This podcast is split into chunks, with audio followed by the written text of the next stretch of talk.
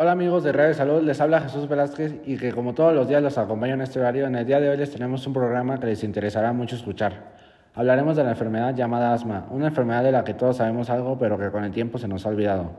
¿O a usted, Andrés Ceniceros, experto en el tema, no le pasa lo mismo?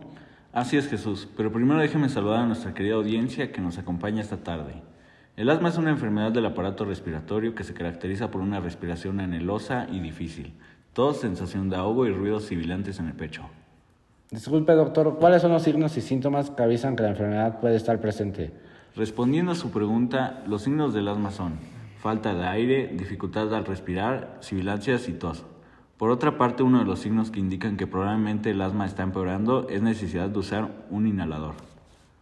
Wow, disculpe, ¿esta enfermedad es contagiosa? El asma no se contagia, ya que es una enfermedad infecciosa. ¿Cuáles son los organismos que afectan esta enfermedad? La afectación del asma se da principalmente en los bronquios y en los bronquiolos, que tienen la función de conducir el aire hacia adentro y hacia afuera del pulmón, que es inspiración y expiración.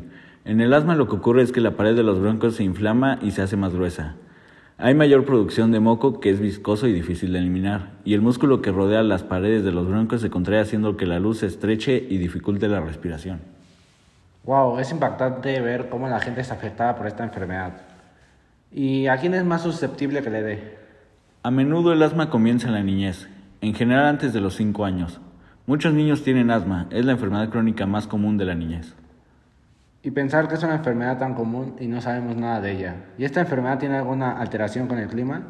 En principio, climas cálidos y húmedos son más adecuados para las personas con asma, ya que el frío contrae los bronquios y dificulta la respiración. Para muchas personas con asma, los cambios estacionales repercuten en mayor severidad de síntomas y crisis. Mejor cuidarse del frío, ¿no, Doc? Y disculpe, ¿esta enfermedad tiene alguna cura o tratamiento? El asma es una inflamación de los bronquios que no se cura, pero que se puede llegar a controlar hasta el punto de poder disfrutar una calidad de vida similar a la de una persona no asmática. Los tratamientos para controlar el asma son uso de inhalador. Se trata de un dispositivo que ayuda a liberar una cantidad específica de medicamentos a los pulmones.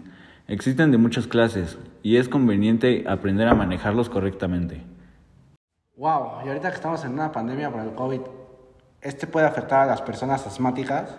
Las infecciones respiratorias como la causada por la COVID-19 pueden provocar un empeoramiento de los síntomas en caso de asma mal controlado o moderado o severo. Esto se debe a que la infección por coronavirus afecta las vías respiratorias superiores e inferiores, haciendo que puedan dispararse algunos desencadenamientos del asma o incluso provocar enfermedades respiratorias agudas como la neumonía. El asma es una enfermedad muy compleja y me gustaría hablar más acerca de ella, pero, no se, pero se nos ha acabado el tiempo. Quiero agradecer a todos